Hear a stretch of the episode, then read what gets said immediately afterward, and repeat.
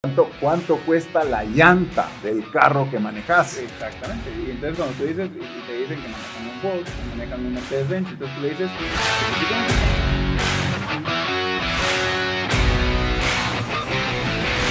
Hola amigos, bienvenidos a Company Paints nuevamente. Tenemos a Omar Pérez, amigo desde hace muchísimo tiempo. Esto va a estar interesante. Nuestro tema el día de hoy es lo barato sale caro, pero déjenme que les presente a Omar. ¿Cómo estás, Omar? Primero que todo. Muy bien, Manny, qué gusto saludarte. Qué bueno, qué bueno tenerte acá. ¿Te recuerdas que grabamos uno cuando estábamos solo en audio? Ahorita, como ya ves, estamos full cámaras, luces, acción. Sí, muy bonito todo. Qué bueno, qué bueno. Omar Pérez, bueno, eh, socio actual de UHY para toda Centroamérica. UHY es una de las 20 firmas de auditoría y consultoría más grandes del mundo. Y acerca de tus títulos sos un CPA, tenés un MBA también, un Masters in Business Administration. Tenés eh, un título de Entrepreneurship por la Universidad de Tulane y de igual manera un Master in Management de la Universidad de Tulane. ¡Wow! Impressive. Muchas gracias. Así es que entremos al tema de una vez. Lo barato sale caro. Omar, ¿cuántas veces te ha pasado que en los años que vas de asesorar empresas te has dado cuenta que por no querer invertir en el conocimiento adecuado, estas empresas pierden muchísimo más dinero de lo que podrían estar ganando tal vez obteniendo la correcta asesoría. Uy, Manny, si te contara es eh, prácticamente de forma incontable. Creo que muchísima gente comete ese, ese error. De hecho, recién la semana pasada viví uno con un cliente. Eh, me reúno con este cliente y y prácticamente quería que yo le pudiera asesorar con el tema contable. Y cuando yo le pregunto cuánto es que él está, o sea, qué era lo que había causado la situación y por qué estaba buscando, es porque había vendido un inmueble, el contador lo asesoró mal y le estaba costando la multa y los intereses que tenía que pagarle al Estado, 30 mil dólares. Cuando yo le hago ver el costo de lo que nosotros le podíamos ayudar, eh, si hubiéramos llevado la contabilidad nosotros, que hubiera sido una nada, porque realmente la compañía era muy pequeña y casi no tenía movimientos, eh, hubiera sido alrededor de 300 dólares. Y entonces me dice él que, ah, que estaba muy caro, que cómo iba a pagar eso, si él en la realidad al contador actual le pagaba 100 dólares al mes. ¿verdad? Entonces, básicamente, si lo ves desde esa perspectiva, obviamente mi servicio era tres veces más caro que el otro contador si lo ves de la perspectiva que yo lo vi, él está pagando 30 mil dólares más de golpe hoy por una mala asesoría que se traducen a 9 años, 10 años de, servicio que me hubiera pagado solo con no haber cometido el error. Pero, pero, ¿qué nos pasa? Mira, ¿qué nos pasa a los empresarios latinoamericanos que no nos queremos dar cuenta de eso? O sea, siempre estás buscando ahorrar el último centavo, siempre estar buscando... Eh, y, y, ojo que buscar ahorrar el último centavo de una forma tacaña, avara, eh, insensata, debo decir en este caso, porque pareciera que están tratando de, ahorrar recursos en la empresa o tratando de ser más eficientes en la empresa sin darse cuenta que por el lado están pésimamente mal asesorados y caen en este tipo de situaciones. Ahorita estás diciendo algo de una venta de un inmueble, pero ¿cuántas veces hemos oído de que los mismos contadores que están de planta en las empresas, en muchos casos, son los primeros que, adornan de tal forma los números y todo lo que hay detrás para que no entren las firmas internacionales, porque saben que entrando una firma internacional se darían cuenta acerca del desastre que tienen y obviamente perderían su trabajo. ¿Te pasa eso también seguido? Totalmente, es parte de lo que pasa seguido. Y lo que pasa, Manny, es que los empresarios, y en Latinoamérica creo que cometemos mucho ese error, eh, visualizan mucho el tema del costo en la realidad cuando tú compras algo, adquieres un servicio, el costo no debería de ser lo que mueva tu decisión de compra. Lo que debería mover tu decisión de compra es el beneficio que vas a obtener con lo que estás comprando. Entonces, si tú ves el beneficio que estás teniendo al comprar algo, a ti te dejaría de importar pagar una asesoría de 500 dólares si el beneficio que te va a regresar van a ser de 10 mil dólares. Pero si tú ves el costo, entonces posiblemente vas a estar pagando mejor algo más barato, ¿verdad? aunque te cueste 200 dólares, ¿verdad? pero que posiblemente el beneficio va a ser cero. Entonces, muchas veces está mal conceptualizado la forma en que vemos las cosas y lo que adquirimos. Por eso es que las grandes compañías, ¿por qué las grandes compañías pagan a buenos asesores? Porque ellos saben cómo producir dinero. Y saben cómo producir dinero porque ellos lo que buscan en la gente que tienen, tanto empleados como asesores, es que el beneficio que les regresa a ellos sea más de lo que ellos están pagando. Pero los empresarios que a veces no tienen estos conceptos bien eh, claros, no los bien claros, el problema es que entonces visualizan más el costo y lo, que, y lo que ven al final es que no se están dando cuenta de la fuga de capital, de costo de oportunidad, de recursos que ellos están teniendo. Desgaste. y el desgaste, paz, tiempo, nosotros muchos de los beneficios que muchas veces les entregamos a los clientes, más allá de, digamos, porque muchas veces son eh, beneficios monetarios, pero también muchas veces es que tú como dueño no te tengas que estar involucrando en una área que no deberías de estar eh, eh, viendo nada. Y entonces esto te da un costo de oportunidad de tu tiempo. Y lo que hace es que tú puedas tener una liberación de tu tiempo y con eso puedas hacer el negocio más grande. Entonces yo creo que empieza por un tema de cómo conceptualizas a tu asesor. Estás buscando un asesor al que le estás pidiendo algo que te regrese más o estás buscando un asesor por simple compliance. Porque cuando tienes un asesor que simplemente lo que tú quieres es darle cumplimiento a una obligación que tú tienes, ese dinero tirado a la basura. Es dinero tirado a la basura, sí. Mira, estás tocando varios temas interesantes cuando estabas hablando acerca del costo de un servicio en particular, porque estos estamos hablando de servicios al final del día. Costo versus valor, ¿sí? Tenemos que entender, bueno, cuál es, una cosa es el costo, es una cosa lo que voy a pagar, pero cuál es el valor y el valor agregado que voy a obtener por haber decidido tomar, eh, en este caso, pues esta, esa auditoría, esta consultoría. Peor aún, todos aquellos que pagan consultorías y, que por, de una u otra manera, no siguen los consejos de los consultores. Pagas una consultoría, las grandes empresas pagan este tipo de consultorías a las empresas eh, de consultores como UHY, de las más importantes del mundo, exactamente por buscar transparencia y saber que lo que te están diciendo internamente debe ser cotejado con lo que te van a decir externamente y, tiene que haber transparencia. Volviendo al tema de en cuántas empresas en Latinoamérica, y esto sucede tanto en las empresas familiares, eh, donde hay un dueño que es el fundador de la empresa, que ha llevado la empresa de cierta forma. Creo que con vos platicábamos la, la vez pasada de decir, si eras empresario en, los años, en Latinoamérica, no voy a decir ningún país en específico, pero voy a decir en Latinoamérica, si eras empresario en Latinoamérica en los años 60, 70, 80, que sí, me estoy remontando a 40, 50 años atrás, pero esa gente, realmente los empresarios en esa época, pagaban casi que los impuestos que querían pagar, porque las mismas entidades de gobierno en cuanto a impuestos, no tenían la tecnología y no tenían los medios realmente para estar fiscalizando todas las empresas. Y muchas veces ese es mi, mi, sentir de que estos empresarios que, que, en estas épocas, años 2021, se están entregando la batuta a las siguientes generaciones, a veces no entienden el por qué llevar una contabilidad y una auditoría no es simplemente un adorno, sino que es algo tan necesario para saber al final del día cómo están tus números y qué es lo que debes de reflejar. Definitivamente ahí tendríamos que entrar al consejo no solicitado y decirle a todos estos empresarios, tenés que tener la auditoría y tenés que tener la consultoría necesaria para saber exactamente qué está pasando en tu empresa. Otro de los temas que hablabas es acerca del tiempo de los empresarios. O sea, cuando tenés un equipo profesional haciendo lo que debe hacer, el concepto de contratar siempre gente más inteligente en las distintas áreas, gente más inteligente que vos en las distintas áreas. No puedes pretender ser el mejor gerente de producción, el mejor gerente de operaciones, el mejor gerente de ventas, el mejor gerente administrativo y por ende después el mejor gerente financiero o contador. Tienes que tener gente mucho más inteligente que vos en cada una de estas áreas. Y en esta área en particular se vuelve tan importante porque también necesitas que la gente que tengas esté completamente al día con el tema de impuestos en el país que sea. ¿sí? Ustedes manejan UHY para toda Centroamérica.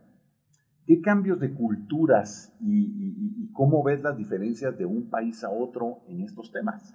Bueno, mira, yo creo que has tocado un montón de temas bien interesantes y uno de los, de los más importantes que el empresario actual, no importando su edad, tiene que saber hoy. Era mucho de lo que tú hablabas. En el pasado, la gente podía pagar lo que quería porque al final de cuentas, digamos, el sistema, y cuando hablo del sistema, estoy hablando del de, conjunto de normas que nos rigen, lo permitía. Pero también había otro tema muy... No habían controles antes. No habían controles, pero había un tema también muy relevante. Los negocios principalmente eran nacionales. Hoy ya no. Hoy es muy común que una empresa llegando a cierto tamaño ya se internacionalice. Entonces también lo que sucede con las nuevas generaciones es que las nuevas generaciones no están pensando como la generación previa, donde están solamente en el país o en el territorio donde ellos están en control, porque tienen amigos, tienen contactos, tienen gente que en algún momento si uno se mete, digamos, a, diversos problemas, tiene a quién pedir consejo, quién le puede ayudar, ¿verdad? Eso ya no existe cuando tú te internacionalizas. Claro. Entonces, el nuevo empresario, también muchas veces el, contratar más gente más inteligente que tú en las distintas áreas, te sirve porque estás creando también una plataforma que te puede ayudar a internacionalizar tu compañía. Internacionalizar tu compañía te puede servir para mantenerte competitivo, es una. O dos, también para ser atractivo para futuras compras, porque ahora más que nunca es muy común que empresas internacionales vengan a comprar empresas locales porque quieren tener mayor eh, eh, presencia, mejor presencia y mejor cobertura en los mercados. Entonces, lo que nosotros vemos es que ahora cada vez más tú has oído de la inteligencia emocional, creo que todos tus oyentes han oído de la inteligencia emocional, pero hay, ¿eh? Pero hay una inteligencia que no se habla mucho y es la inteligencia cultural. Y cuando tú te vas a internacionalizar, tienes que tener esa inteligencia cultural para entender que tus mercados son diferentes, tu gente es diferente, la forma en que se trabaja es diferente. Y ahí es donde viene, viene la mayor importancia en que tú puedas tener un buen equipo estructurado y buenos asesores estructurados. ¿Qué es el, el principal problema que nosotros vemos cuando una empresa se internacionaliza? Que le roban te puedo decir que el 70-80% de las empresas que se llegan a entrar a un mercado nuevo le roban. Sí. Pero ¿por qué le roban? Porque quieren manejar su negocio en el otro país como lo manejan localmente. Pero en el otro país ellos no están. Acá, aunque ellos lo manejen desordenado, aunque lo manejen con este contador que adorna las cifras, con que no quieren tener buenos asesores, es el negocio de ellos, ellos lo fundaron, ellos lo conocen, ellos lo saben manejar, ellos tienen ese olfato que saben si la gente le está mintiendo o no. Pero cuando este negocio crece a proporciones donde ya humanamente no es posible manejarlo con el olfato, ahí es donde eh, cometen problemas porque comienzan a dejar las mismas disposiciones políticas y demás con la gente que ellos quieren manejar, que obviamente no tienen el nivel para poder tener, digamos, el nivel de reportería o de asesoría que ellos necesitan. Y ahí es donde tú necesitas tener asesores de confianza con un nivel adecuado que te puedan llevar estas operaciones también en, ese, en esos países y que obviamente sin que tú te vuelvas loco en el proceso. y, bueno, yo creo que tendríamos que entrar en otro tema ahí. Tendrías que tocarle hasta el tema de precios de transferencia. Totalmente. Es, es un tema que el empresario local, si no está al día, si no tiene cierta educación, ni siquiera te entiende el concepto. Porque, eh, y, y, es algo que ha ido tomando auge también en los últimos años, en los últimos 5 o 7 años, es que cada vez se habla muchísimo más de eso. Por supuesto, en países desarrollados esto ya tiene una, una historia más allá. Lo que estás diciendo, a nosotros nos tocó asesorar a una empresa, eh, una empresa ya con operaciones en varios países de Centroamérica. Eh, interesante, una empresa que vende eh, fragancias y que vende cuestiones para la industria alimentaria, etc. Y sí, fundada por una persona nada más. eminente desorden, definitivamente. Y, esto los lleva a ser erráticos, erráticos en tomas de decisiones. Las tomas de decisiones se vuelven mucho más emocionales y no eh, frías a veces como deberían de ser. Es mucho más fácil tomar decisiones cuando vos tenés números enfrente. Ahora, ¿qué números tenés enfrente? Nuevamente, si son los de solamente tu equipo eh, contable, tu equipo financiero, eh, muchas veces hemos sabido y nos hemos dado cuenta que dentro de las empresas hay ciertas verdades y realidades que se esconden. Eh, hay, hay, un concepto muy, muy interesante eh, en Estados Unidos. Hay un concepto muy interesante que es what the CEO doesn't know. ¿Ah? Hay tantas cosas que los gerentes generales o los CEOs no saben. ¿Cómo, cómo te acercas a asesorar a esas empresas eh, medianas, medianas grandes, no voy a decir a las empresas multinacionales que tienen estructuras completamente distintas. Pero ¿cómo te acercas y cuáles eh, los puntos claves que dirías en la asesoría a esas empresas que todavía dependen de una persona que podríamos llamar las empresas familiares? ¿Qué cambia entre eso y una empresa multinacional? Mira, parece bien simple y lógico, pero es bien chistoso que lo que mi principal argumento cuando llego a una de estas empresas medianas es que les hago la pregunta de para qué les sirve la contabilidad. Y el 95% de los casos la contabilidad sirve para pagar impuestos. Sí, Para eso sirve la contabilidad. O sea, la contabilidad no sirve para nada más para pagar impuestos. Pero, pero, pero ¿qué? Y ahí me reto y ahí les, retomo yo el tema de ellos es que de, es que, patético. de que, la es, es, tonto, es, increíble cómo en el pleno año 2021 alguien te pueda contestar eso. Y entiendo, o sea, a nosotros nos pasa también, por el lado de, de, la tecnología y por el lado de otro tipo de asesorías que damos, te das cuenta después cuando las empresas toman decisiones en base a corazonadas y no en base a números alguien que utiliza una contabilidad solo para pagar impuestos no tiene toda la información que tiene que tener o que debería tener para seguir tomando decisiones. Mira, y me pasa porque, eh, como te digo, me dicen para pagar impuestos. Entonces yo les hago ver de que eh, empecemos por algo. La contabilidad no fue creada, no se la inventaron eh, para, para pagar impuestos, se la pagaron para poder medir el rendimiento de los negocios. Entonces, el problema es que cuando tú ves un tema de una contabilidad o el tema de tus impuestos como un tema de, es una obligación que yo tengo que hacer, que no me sirve de nada, es para solo cumplir mis obligaciones ante el Estado. Es lo que te digo, estás tirando el, dinero a la basura. Cuando la contabilidad te sirve como una herramienta para tomar decisiones, entonces se vuelve una herramienta tan poderosa para ti que después, el día 5 de, de cada mes, te va a comenzar a entrar una ansiedad por, saber. por saber y comenzar a recibir los estados financieros, porque para ti eso va a ser tu GPS. O sea, si tú no tienes tu contabilidad que es financieramente correcta, entonces tú no vas a saber en qué dirección virar, ¿verdad? Porque puedes tener tu olfato, pero ya vas a haber demostrado que tu olfato a veces se equivoca. Entonces, eso te va a servir como un GPS para que tú sepas las decisiones que tienes que tomar de una forma más objetiva. Me pasó con una compañía constructora que se asesoré en Estados Unidos y que estaban, habían crecido muchísimo, habían empezado de cero, pero habían crecido muchísimo.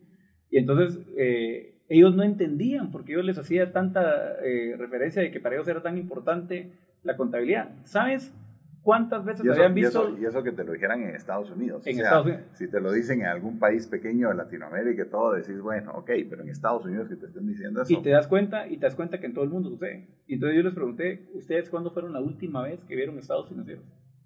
Llevan más de un año no habían visto estados financieros. Ellos miraban la cuenta de banco. Si en la cuenta de banco había plata, y está yendo bien. Si en la cuenta de banco no había plata, no lo está yendo bien.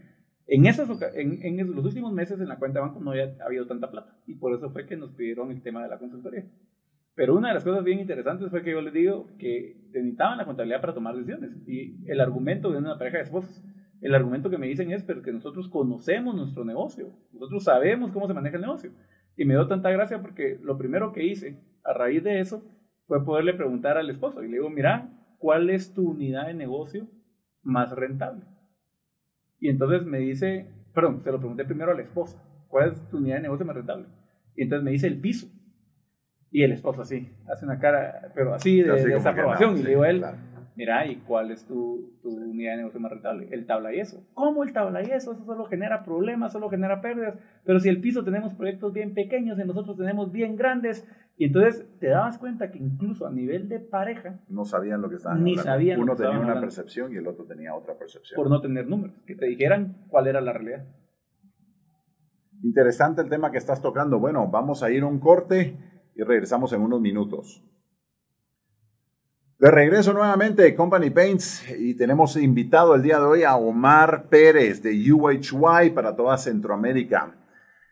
Antes de irnos al corte, estábamos hablando de un tema que me parece realmente interesante, que es, eh, estabas mencionando que realmente un empresario debería estar esperando ansiosamente al 5 del mes, por decir, por decir los cinco días, los primeros cinco días del mes en los cuales los estados financieros deberían de estar listos para que tuviera la información necesaria para seguir tomando las decisiones que debe tomar.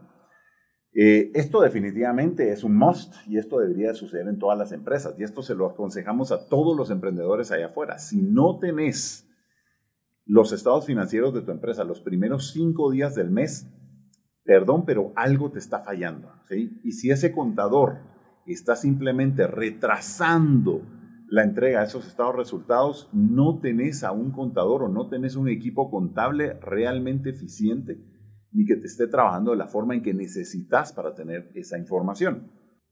Ahora, por otro lado, hay un tema que es interesante y es cómo sabes que llevas la proyección de ventas necesaria para cumplir las metas que te has puesto, las metas que te has puesto mensualmente, las, metas que te tenés que poner trimestralmente y etcétera.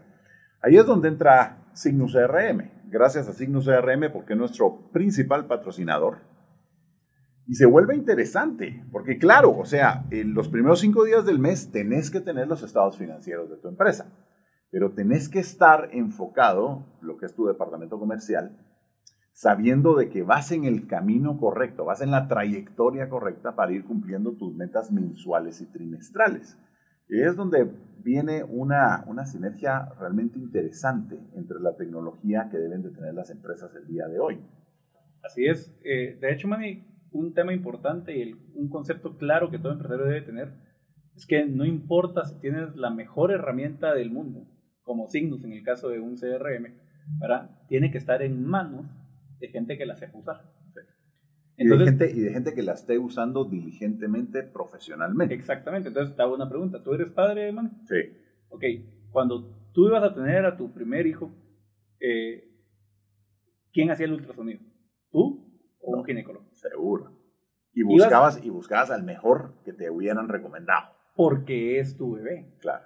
Y al ser tu bebé, tú no vas a interpretar el, el ultrasonido. Claro. De hecho, me imagino tú estuviste cuando hacían el ultrasonido, uno no entiende nada uno ve una mancha gris moviéndose y dicen, ay, qué bonito, está de buen tamaño. Y después te dices hombre o mujer y, no te, y, uno no identifica nada. Y, dónde?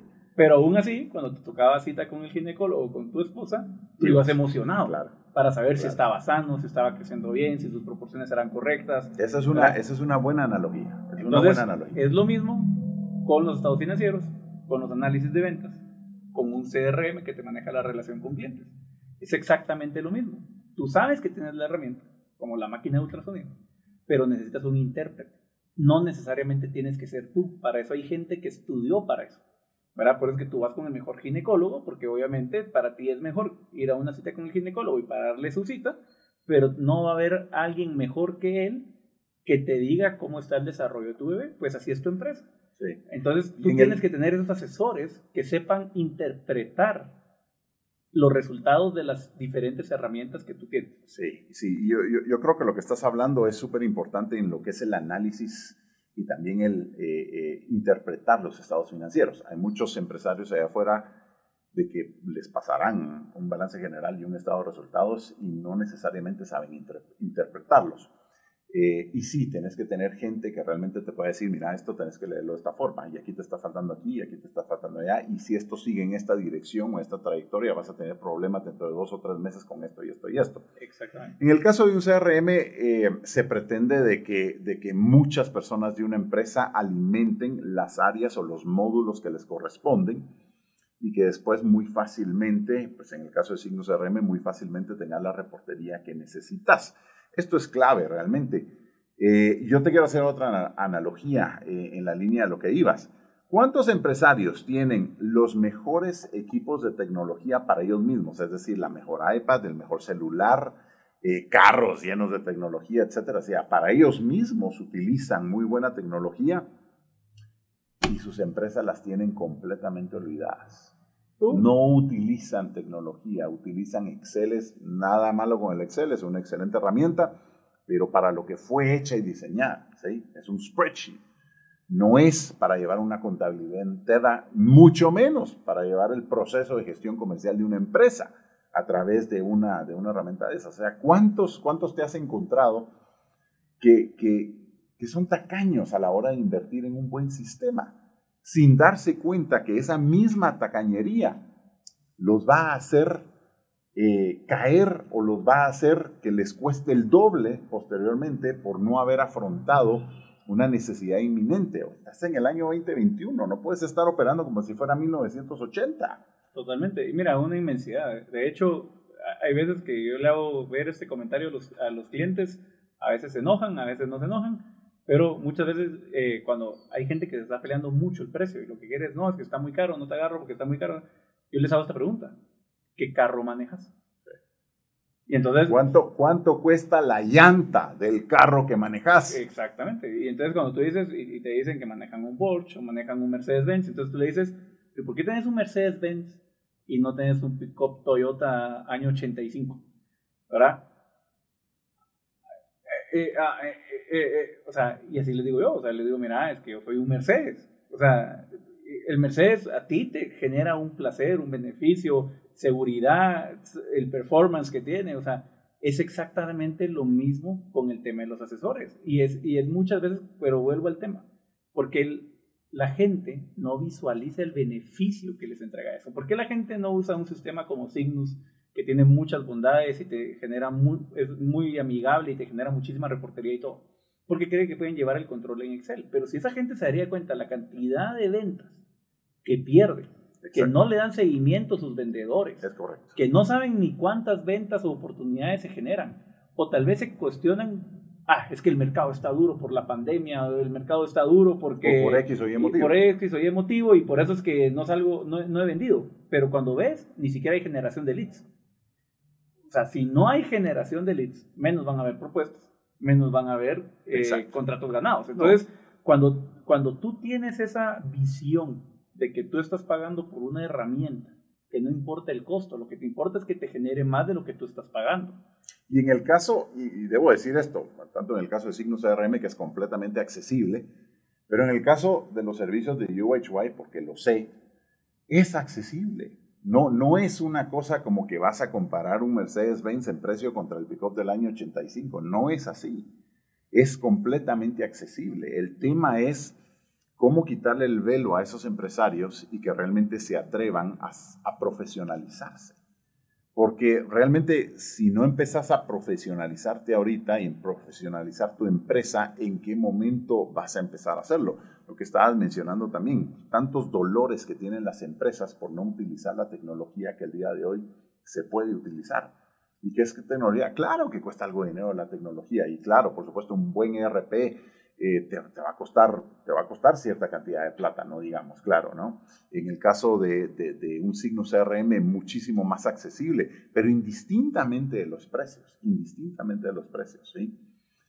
Si tu negocio el día de hoy no tiene la rentabilidad para estar utilizando la tecnología que ya es necesario el día de hoy, estaba leyendo eh, un artículo de de la BBC interesante Hoy en día se considera analfabeta a aquellas personas que no tienen el conocimiento básico y mínimo acerca de la tecnología que nos rodea. Entonces, bajo ese mismo punto de vista, decís, si, esto ya se considera como analfabeta, una persona que no tiene ese conocimiento, pues aquellas empresas que no están utilizando, y no te voy a decir que utilices eh, eh, lo, más, lo más caro del mundo, pero tenés que utilizar la tecnología que nos rodea el día de hoy, ¿sí? Para ser eficiente en tus procesos y en todo tipo de procesos, todos los procesos financieros contables, los procesos comerciales de igual manera también. Hablemos nuevamente acerca de la interpretación de estados financieros. Eso es un tema que me interesa mucho. Eh, ningún empresario allá afuera, ningún emprendedor allá afuera te va a admitir que no sabe leer estados financieros. ¿Te has, ¿Te has chocado con eso? Fíjate que curiosamente creo que la mayoría acepta si es buena o no es buena con los números. De hecho, creo que la parte financiera tiene una particularidad y es que la gente te dice, ah, yo eso de los números sí no lo entiendo. ¿verdad? O, o le gustan los números. Es como que es más abierto el tema de si les gusta o no les gustan los números. Más, más, aún si, si son artistas o van por ese lado, o mercadólogos, etcétera, abiertamente te pueden llegar a decir que no necesariamente son buenos con los números. Lo que pasa es que el error que creo que comete es que quien cree, quien se considera que no es bueno para los números, a veces comete el error de creer que igual los números no sirven para nada. Y creo que ahí está el problema, porque yo me puedo reconocer malo para algo, más reconozco su importancia. pero no porque yo me considere que yo soy malo, que no me gusta, porque tal vez no me considero malo, simplemente digo abiertamente, a mí no me gustan los números. Si yo reconozco que, yo, que a mí no me gustan los números, no digamos que necesariamente soy malo, pero no me gustan los números, lo que no debo hacer es cometer el error de pensar que los, los números no me sirven de nada. Y mira, Manny, yo te voy a decir una cosa. Esta es la, la raíz del, de, de, todos los males. de la virtud de, los... No, tal vez no de todos los males, sino de que... todos los males de las empresas. De las empresas, claro. El no identificar y no saber leer números y no tomar decisiones frías en base a números que son fríos. Y, y además de eso, ¿cuál es la virtud de los números? Creo que eso es algo que todos es bien importante que lo conozcan. La virtud de los números, en esencia, es que me van a decir dónde gano y dónde pierdo. Y por eso que, mira, algo que sí es sorprendente es que uno cree que las grandes corporaciones inclusive saben eso. Ni las grandes corporaciones eh, a veces saben eso y por eso es que también pierden mucha plata. No digamos a veces las medianas compañías. Pero básicamente a veces no hay un análisis lo suficientemente consciente, ¿verdad? O bien segregado de mis unidades de negocio, de mis locaciones, de mis productos, que no me deja ver dónde gano y dónde pierdo. Y eso es sumamente importante conocerlo, porque si yo conozco dónde gano y dónde pierdo, y tal vez le estoy apostando a donde yo pierdo, por lo menos si yo pierdo plata, lo estoy haciendo conscientemente. Pero tienes idea de la cantidad de gente que pierde plata por ego, porque yo quiero estar en esa locación, porque mi restaurante tiene que estar ahí, porque mi tienda tiene que estar en ese centro comercial. O porque cuando, como es el camino que yo voy a casa como dueño de la empresa, quiero ver que ahí esté mi local o quiero que ver que ahí esté mi yo he visto, o lo que Yo he visto empresas al borde de la quiebra por simplemente decir, yo tengo que tener operaciones en Europa. O yo tengo que tener operaciones en Estados Unidos. No importa lo que cueste, yo tengo que tener. Esa decisión no debería ser tomada así. Esa decisión debería ser tomada. Yo, ¿cuánto puedo invertir? Cuánto puedo perder, qué espero hacer y, e irlo midiendo mes a mes. Y en cuánto voy a tener la rentabilidad necesaria para que esa operación se pague por sí sola, se pueda sostener por sí sola. Totalmente. Mira, estás, estás hablando de un tema importante. Eh, eh, eh, existe el concepto de lo que es el loss leader, que es el producto que estás dispuesto a sacrificar con tal de que tus clientes compren más de otros productos. Y eso es una estrategia muy válida y que pues, tiene tiene su lugar en, en, distintos giros de negocios. No te voy a decir que en todos, pero hay giros de negocios en los cuales tiene su lugar. nuevamente, es algo que lo haces controladamente. ¿sí? Hay muchas empresas ahí afuera y nosotros nos damos cuenta que no tienen claramente establecido lo que están ganando por producto, muchas veces por unidad de negocios. Y pareciera que hay unidades de negocios que tienen ciertos márgenes atractivos, pero cuando te das cuenta de las, de las quejas de los clientes, el desgaste que eso genera, el hecho de que como hay quejas de clientes, tenés que tener cierto personal que tiene que estar atendiendo esas quejas y obviamente dando ese servicio al cliente, pues en papel parecieran, ¿sí? Que tienen buenos márgenes, no necesariamente. ¿Pasa eso? Y pasa muchas veces también hablando de mercados internacionales. Por ejemplo, a nosotros, nuestros clientes, tenemos una cartera bastante amplia de clientes que están en Centroamérica y en Latinoamérica. Te pasa también de que hay países que aparentan ser muy rentables, pero porque no tienen todos los costos que tienen la empresa donde está, eh, está sus headquarters. Claro. Entonces, como ahí pagan la publicidad, los servicios tecnológicos, a toda la gerencia corporativa, a las direcciones, un lugar que está subvencionando a otro. Exactamente. Entonces, muchas veces no solo subvencionando en mandarle recursos porque pierden, sino que muchas veces porque aquí centralizan un montón de costos que después, inclusive hablando de un buen asesor, un buen asesor lo que te diría es, te daría una estrategia tributaria a nivel regional para que tú al final ganes más plata. Claro. ¿Verdad? Pero muchas veces, ¿qué es lo que pasa? Que tienes que entender que hay motivos eh, encontrados entre las mismas organizaciones. El gerente de país de Costa Rica lo que quiere es mostrar sus mejores resultados, la mejor utilidad que pueda, porque en base a eso va su bono. ¿verdad? Pero al dueño no le importa eso. Y que suave, y que suave que otra de las, la casa matriz que está en otro país le esté llevando los costos de la publicidad o tal vez los costos de los sistemas. Y de todo, exactamente, de los sistemas, de todas las herramientas tecnológicas, de toda la gerencia corporativa. Usualmente están donde está corporativo, está todas las gerencias que son las más caras, que tienen una, un buen peso en la planilla usualmente. Entonces, el gerente país siempre está llorando diciendo, a mí no me carguen eso, eh, eso que mejor lo lleve corporativo, porque quiere aumentar eso, porque su, su incentivo es, es los resultados, pero el incentivo del dueño es ganar más.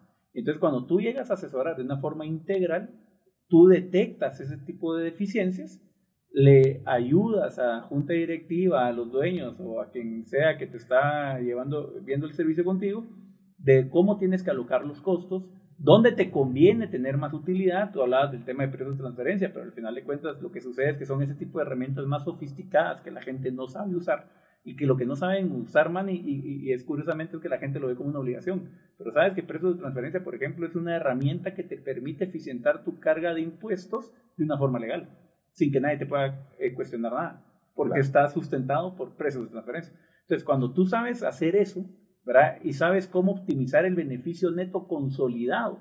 Porque al final lo que tú quieres es que los dueños ganen más plata, no que se vea bonito en papel y con números. Lo que quieres es que al final les quede más plata en sus cuentas bancarias. Entonces, eso es lo que busca un buen asesor. Hay que, hay que saber utilizar las reglas a favor. Exactamente. En el golf se puede usar mucho eso.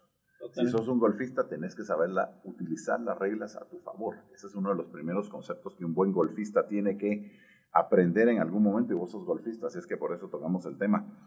El otro tema que estábamos hablando, eh, mira, eh, las empresas y los empresarios tienen que tener claro el por qué son empresarios. Y no es cuánto vendí y dónde tengo operaciones. La pregunta debería ser cuánto gané. Y en qué realmente quiero invertir mi tiempo como empresario, como emprendedor. Porque solo tenemos cierta cantidad de ancho de banda. Y si ese ancho de banda lo estás consumiendo con el montón de problemitas pendejos que te pueden estar arrojando las distintas operaciones que tenés en distintos lugares, sin necesariamente tener la asesoría que deberías de tener acerca de, todos los temas financieros y fiscales que provee una empresa tan reconocida como UHY, como ustedes en, toda Centroamérica y con, pues, obviamente, todas las oficinas de más que hay en otros países de Latinoamérica. Y es importante que los empresarios vuelvan a tener claro, año con año, el por qué iniciaron un negocio. Todos aquellos, que no son multinacionales, pero todos aquellos, y en Latinoamérica se da mucho, que son empresas familiares, empezaron un negocio con el afán de poder proveer para su familia.